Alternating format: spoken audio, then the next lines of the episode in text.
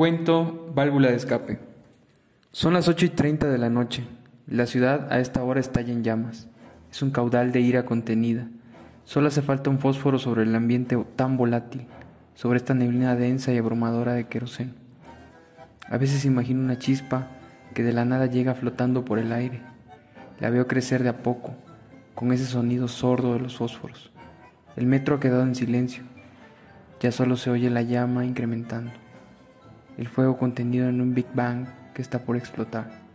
Súbitamente el universo nace, estalla y se expande.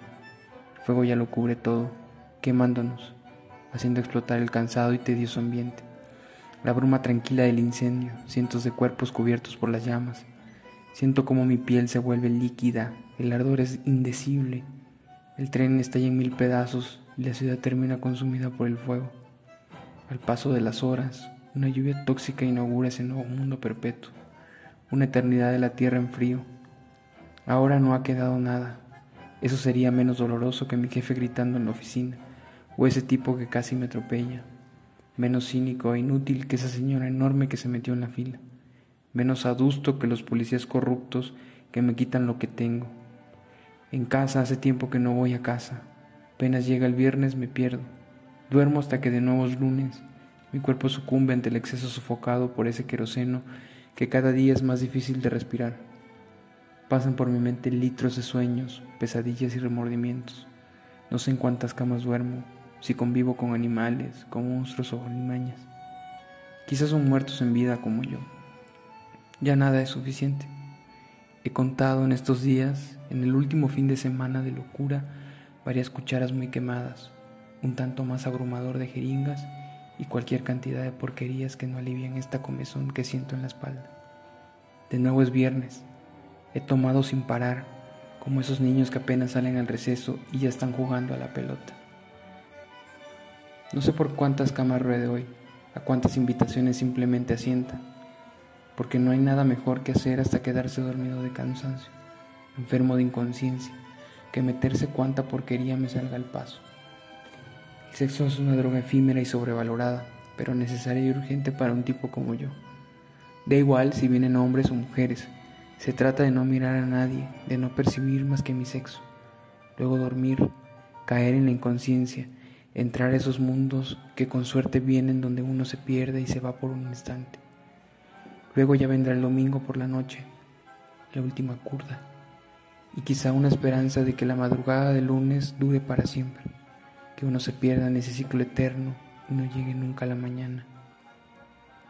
A veces siento celos y envidia de esos tipos que se inventan un paraíso, de esos que creen conocer el cielo del infierno. Hubo algo que sin duda fue distinto.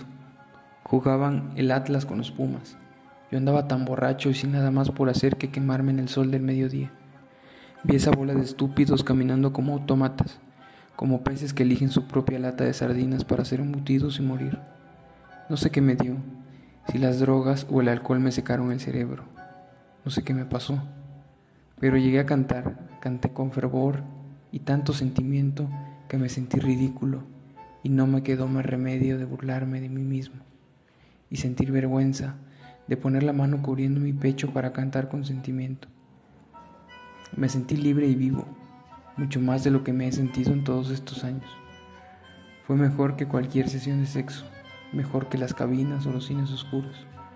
Sentí vergüenza, pero quise darle allí mi vida al rojinegro. Lo pensé toda la semana y es absurdo, una estupidez total y una basura. Darle tu vida a algo que no existe, cantar con euforia y puro amor a la nada, ¿qué sentido tiene? No, no lo sé.